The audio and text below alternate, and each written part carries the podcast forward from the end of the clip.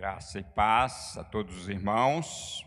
Estamos felizes por ter mais a oportunidade de estar aqui com os irmãos e sendo instrumentos na mão do Senhor.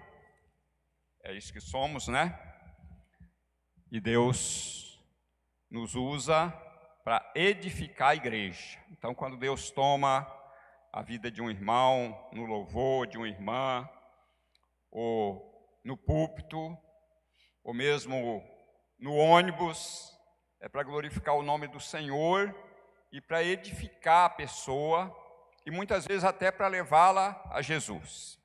Eu quero convidar os irmãos a abrir as suas Bíblias em Mateus no capítulo 14, é, a partir do verso 13.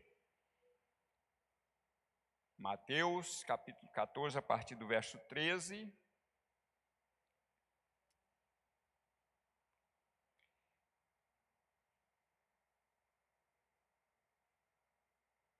Todos acharam? Diz assim: Jesus, ouvindo isto, retirou-se dali num barco para um lugar deserto, à parte. Ao saberem disso, as multidões vieram das cidades seguindo-o por terra. Ao desembarcar, Jesus viu uma grande multidão e compadeceu-se dela e curou os seus enfermos. Ao cair da tarde, os discípulos se aproximaram de Jesus e disseram: Este lugar é deserto e já é tarde, mande a multidão embora, para que, indo pelas aldeias, comprem para si o que comer. Jesus, porém, lhes disse: não precisam ir, não precisam ir embora. Deem vocês mesmos de comer a eles. Mas eles responderam: Não temos aqui senão cinco pães e dois peixes.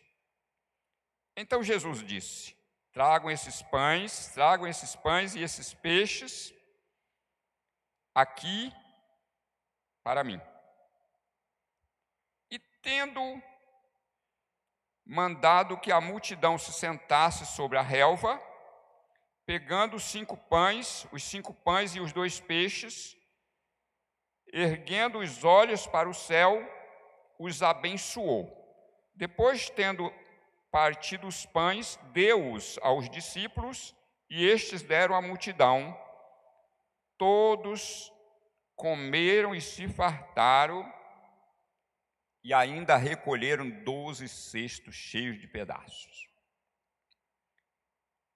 que sobraram, e os que comeram eram cerca de cinco mil homens, além de mulheres e crianças. Bom, antes de eu iniciar a, a palavra, eu quero dar um, um testemunho.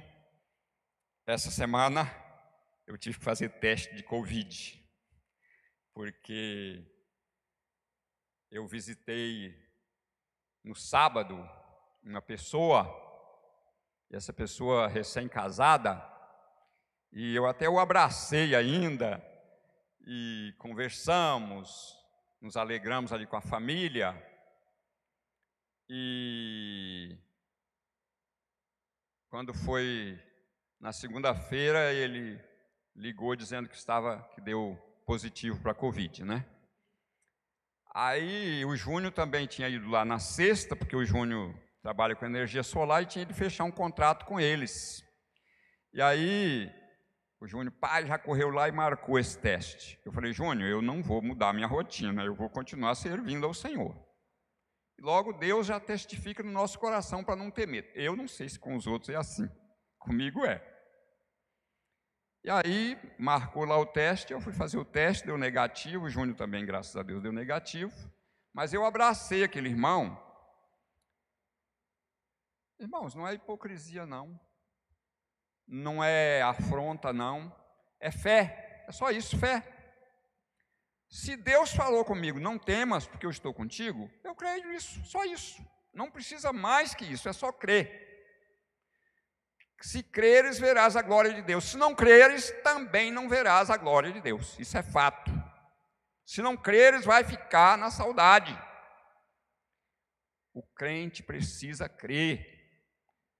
Então eu não tenho medo. Eu falei assim: eu não vou mudar. E não mudei minha rotina. Continuei fazendo o que eu tinha que fazer. Entregando cestas para quem precisa. Passei aqui, peguei duas cestas, né? É, Começando a mensagem dessa noite, eu sei que alguns irmãos aqui já estiveram em Porto Seguro. Tem alguém aqui que já foi em Porto Seguro? Porto Seguro é minha terra natal. Está ali a irmã, o Danilo recente esteve em Porto Seguro. E o Danilo esteve em Trancoso. Trancoso é uma vilinha que hoje é ponto turístico, é uma praia muito boa, né? E eu me criei por ali, eu andava por ali e andava a pé pela praia, tomava banho naquelas praias tudo. Eu saía da minha casa para Porto Seguro, era um dia de viagem. Então, em Trancoso, eu passava já no final da tarde para chegar em Porto Seguro, que é mais talvez uns 5 quilômetros de Trancoso a Porto Seguro. Bom, Trancoso era uma vilinha naquela época, tudo casa de, de palha, é, é, é, não existia reboco, era taipa, né? E é barro, né? Barreada aquelas casas e coberto de palha, palha de coqueiro. Então, mas a referência de Trancoso, os irmãos sabem qual era? É que Trancoso ninguém dava um prato de comida para ninguém. Então, se alguém chegasse em Trancoso na hora do almoço, entrava na casa de qualquer pessoa conhecida, tudo. Então a jogada era o seguinte: um entrava, comia, saía, ficava conversando, o outro entrava, comia. Então todo mundo comia e você não sabia que eles comeram. Não se dava um prato de comida a ninguém. Bom, por que, que eu estou falando isso?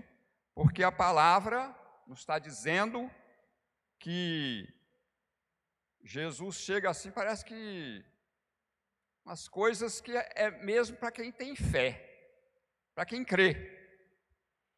Jesus, manda essa multidão embora. Olha, senão o negócio vai ficar feio aí. O nego pode desmaiar na estrada, o senhor sabe disso, né? Não. Dê vocês de comer para eles. Mas não tem. Tem sim. Tem comida sim. Aprenda alimentar as pessoas, que você vai ver o que vai acontecer na sua vida. Aprenda a matar a fome de quem tem fome. Quando alguém chega na sua porta com fome, a Bíblia diz assim, Paulo diz isso, né? Não fale com ele, o Tiago também, né? Vá em paz, meu irmão, Deus abençoe você. Não, eu estou com fome, eu quero comer. E Jesus fala com os discípulos: Jesus, mas só tem cinco pães e dois peixes. Traga aqui. Bom, todo mundo comeu e sobrou. Sobrou doze cestos, mas sobrou para quê? Em outro livro, esse fato está registrado nos quatro evangelhos. Então, no livro de Lucas, me parece, que ele diz assim: para que nada se perca, recolha o que sobrou para que nada se perca. Sabe por quê? Porque tem mais gente para ser alimentado. Irmãos, hoje existe uma fome generalizada no mundo, e não é só fome de pão. Amós, no capítulo 8, verso 11, ele diz assim: Esse que vai vir dias, diz o Senhor, que haverá fome na terra. E não é fome de pão e nem sede de água, mas fome de ouvir a palavra. Então, na verdade, a igreja foi chamada para alimentar as pessoas, mas infelizmente, uma grande parte da igreja ainda não descobriu isso, que as pessoas precisam de alimento. E o alimento que as pessoas precisam muitas vezes não é pão. Tem pessoas que muitas vezes precisam de ouvir a palavra porque está indo.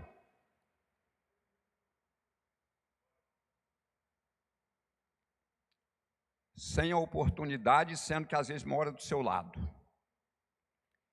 Quando eu morava em Belo Horizonte, eu era novo, recém-convertido, recém-batizado, e ouvi um relato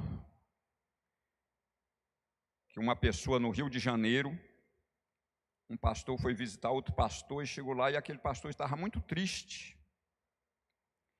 E, pastor, o que é está acontecendo? Ele falou: estou triste porque um rapaz trabalhou comigo aqui durante tantos anos e ontem ele faleceu.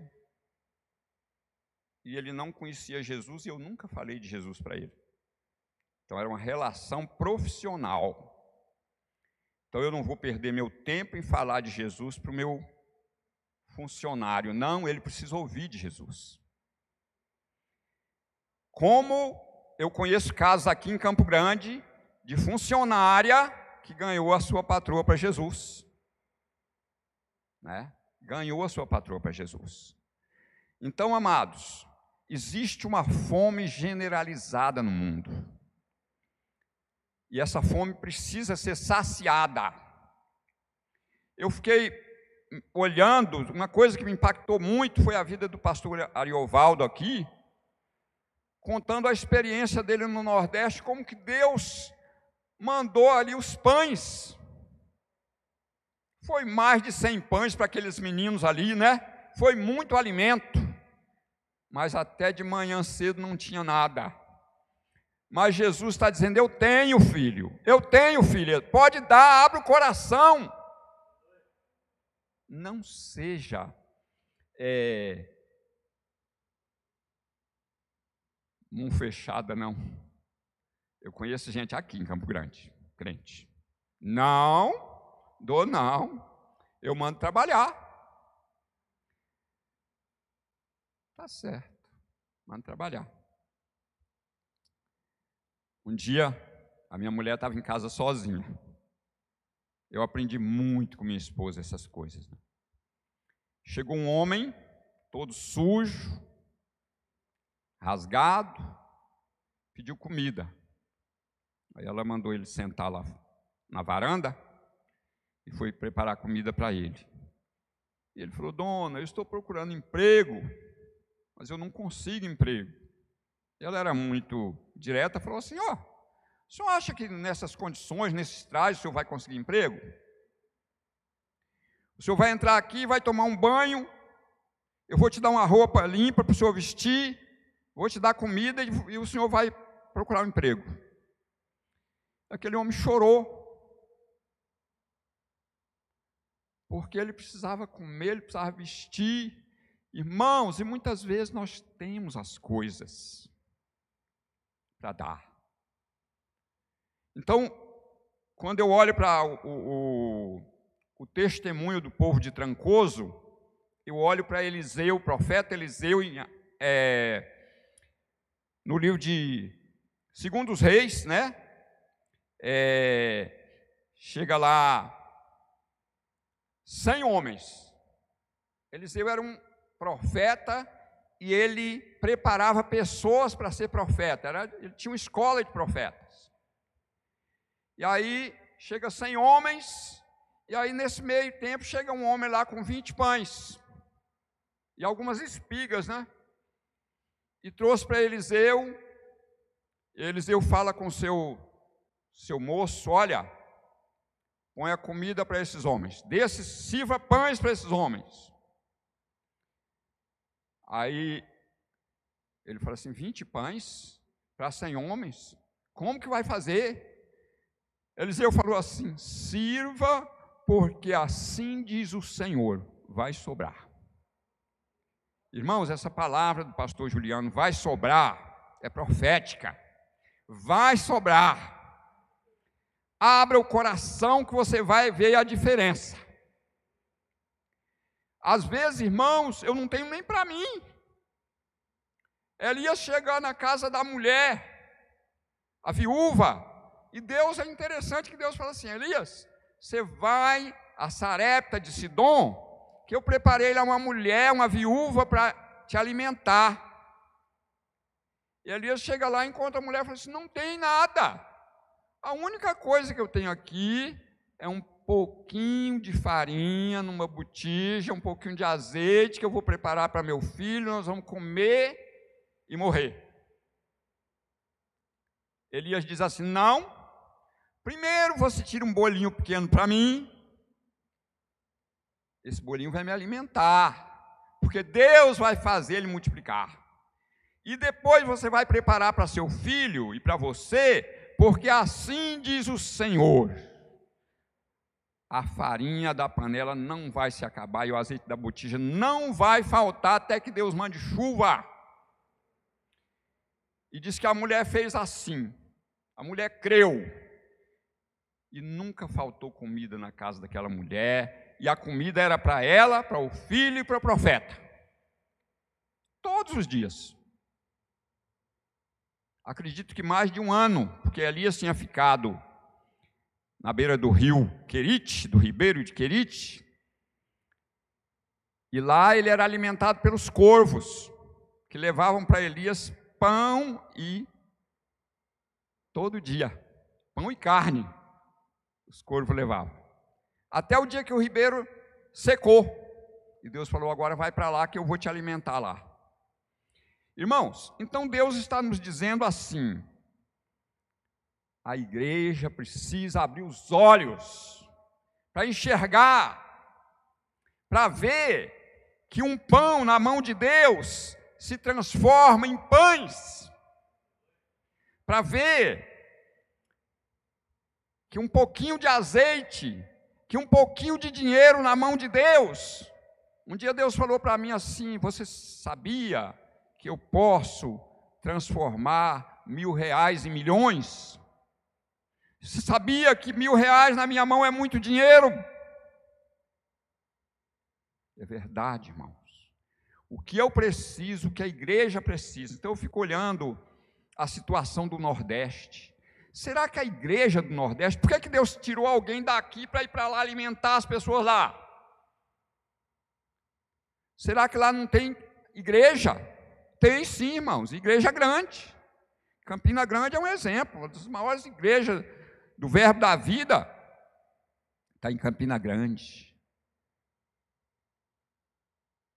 Várias igrejas evangélicas, mas muitos de nós, irmãos, não prestam atenção no que Deus fala. Então, quando Jesus falou assim: Olha, alimenta, e o texto ainda diz que era mais de 5 mil homens, além de mulheres e crianças, talvez umas 7 mil pessoas, né? Que comeram se alimentaram e sobrou doze cestos. Então Jesus estava dizendo: está sobrando, vai distribuir com quem está com fome. Está sobrando na sua casa, meu irmão. Está sobrando na sua casa, minha irmã. Está sobrando. Glorifique a Deus com o seu comportamento, abre o coração. Sinta que Deus está falando com você nessa noite. Eu sempre falo assim, irmãos, Deus não joga conversa fora. Quando Deus fala comigo é porque Ele quer que eu faça, é porque Ele quer que eu creia. Então eu preciso fazer isso. Aquilo que Deus está falando para mim, é para mim colocar em prática. Então, quando eu digo para os irmãos que a gente está sempre, aliás, a igreja Sol da Justiça. Você sabia que, que alimento da Sol da Justiça chega lá na cidade de Deus, chega no Guanandi, chega. Recentemente foi uma cesta para Nova Campo Grande, sabe? É, não é a primeira vez, acho que é a segunda vez já que cesta vai para essa pessoa lá. É, e essa pessoa conhece a palavra mas ainda não acordou para a realidade. Muitos de nós conhecemos a palavra, mas estamos dormindo. Os nossos olhos espirituais estão fechados. Não conseguimos enxergar um palmo além da, da nossa frente. Então, não conseguimos ver aquilo que Deus pode fazer com aquilo, com aquele pouquinho que eu tenho. Só é pouquinho porque eu prendi nas mãos. E nas mãos fechadas não vai render mesmo. Mas se eu abrir o coração, vai render. Vai render. Eu não tenho dúvida disso. Então, meus irmãos, é, nós precisamos aprender isso. Abrir o coração para Jesus, tá? Então, abrir o coração para as pessoas necessitadas. Então, é interessante quando Jesus chega lá e fala que quando nós nos apresentarmos diante dele, ele diz que vai separar os justos dos injustos, como o pastor separa as ovelhas dos bodes. E vai colocar uns à sua esquerda e outros à sua direita, e ele vai falar assim: Vinde benditos do meu Pai, possuí por herança o reino que vos tenho preparado desde a fundação do mundo. Porque eu tive fome e vocês me deram de comer. Eu tive sede e vocês me deram de beber. E as pessoas vão falar, mas Jesus, quando que nós tivemos com fome e tivemos de comer? E ele vai dizer assim: quando vocês alimentaram um desses pequeninos, foi a mim que vocês fizeram. Eu, esse dia, estava ouvindo uma música de, do Duque Dalvan. Não sei se os irmãos já ouviram essa música, né? Um, um jantar para Jesus, né? Então, do, do, do Dalvan, ele fez a música dizendo assim que ele convidou Jesus para jantar na casa dele. Ele preparou um frango e quando o frango estava pronto, ele esperando Jesus, bateu na porta. E ele abriu a porta, era um menino. E o menino falou, pediu comida. E atenção! Muitas pessoas precisam de atenção. Tem fome de atenção, tem sede de atenção, e eu não olho para ele. E aí, ele disse que foi lá e tirou uma coxa daquele frango e deu para aquele menino. E o menino foi embora, bateu na porta, ele falou: Agora é Jesus. Chegou lá, era outro menino. O outro menino também queria comer, e ele pegou outra coxa do frango, e ele falou: Tem que me desculpar com Jesus, porque já foi duas coxas do frango já para os meninos, e daqui a pouco chegou Jesus. E aí Jesus chegou, e Jesus não quis jantar. Mas Jesus, desculpa, porque eu tive que dar para os meninos, porque eles estavam com fome. Não, filho, foi exatamente isso que eu esperava que você fizesse. Não sei nem se ele conhece Jesus, mas acredito que sim, pela música, né? Mas, meus irmãos, nós precisamos aprender para colocar em prática. Então, se eu colocar em prática aquilo que o Senhor está me falando, a minha vida vai ser um uma reviravolta, vai acontecer algo de grande. E Deus quer, meus irmãos, que a sua igreja, de fato, cresça é, para fazer o bem. Cresça para fazer o bem, para ajudar quem necessita. Isso é uma bênção na vida da igreja. A igreja precisa disso. Então, meus irmãos, eu deixo essa palavra para os irmãos, e eu ainda quero complementar aqui dizendo o seguinte: eu estou ganhando peso, estou engordando, irmãos. Eu estou, as camisas já estão apertando já, né? É, eu estava com 64, com mais de 67 quilos. Então, é uma bênção para mim, assim, eu me sinto muito bem, né? Isso é bênção de Deus também, né? Mas então, irmãos, que Deus nos abençoe, que nós possamos levar a sério a palavra. Aquilo que o Senhor nos fala é para ser colocado em prática. Amém? Deus abençoe. Vamos